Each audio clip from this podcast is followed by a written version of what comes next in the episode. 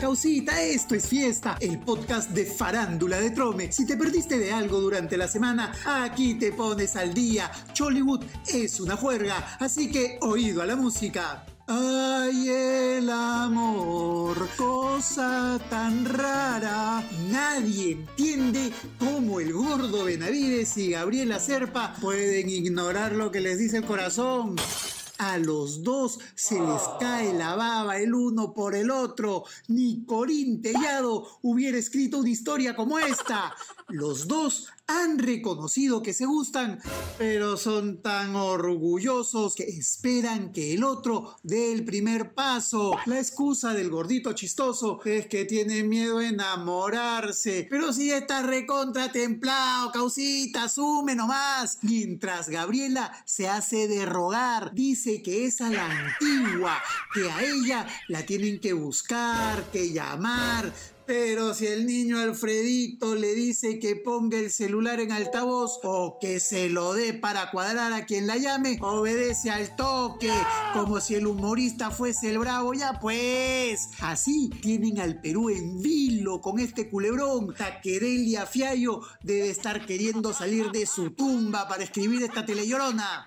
Celebra como se debe las fiestas patrias con la platita que trae el ludo trome patrio. Son 300 mil soles para que lo gastes en lo que quiera. ¡Feliz 28! Ya llega la pepita de la semana. Calientita está que quema. En unos minutitos más. El hombre que no sabía hablar, pero sí escribir para enamorar, Jackson Mora, quedó en evidencia. Resulta que todos los mensajes de amor que le mandaba a Tilsa Lozano no eran suyos. Se los encargaba su community manager, ¿veste con? ¡No te lo puedo creer! ¡Qué malo, Jackson! ¿Cómo le hizo eso a Tilsa? Hacerle creer que era el Gustavo Adolfo Becker del siglo XXI. No pues, para colmo, según el informe presentado en el programa de la Urraca, su experto en temas digitales dijo que no le había pagado y que cuando le pidió su money, el esposo de Tilly lo insultó.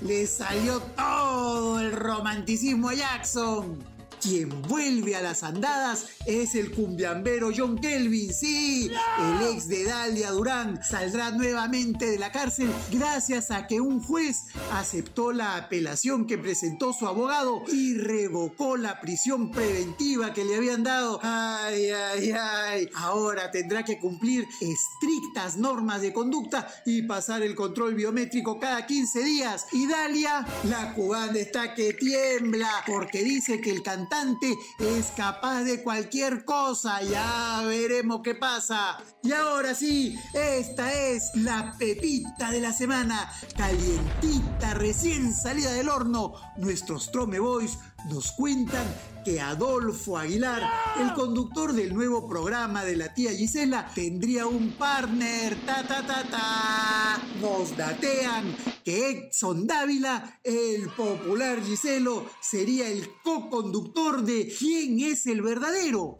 Y eso es todo por hoy. Volvemos recargados la próxima semana. Es ahora o nunca, mi gordo. Hazlo por el Perú. Esto es Fiesta, el podcast de farándula de Trome. No hay más. Chau, chau.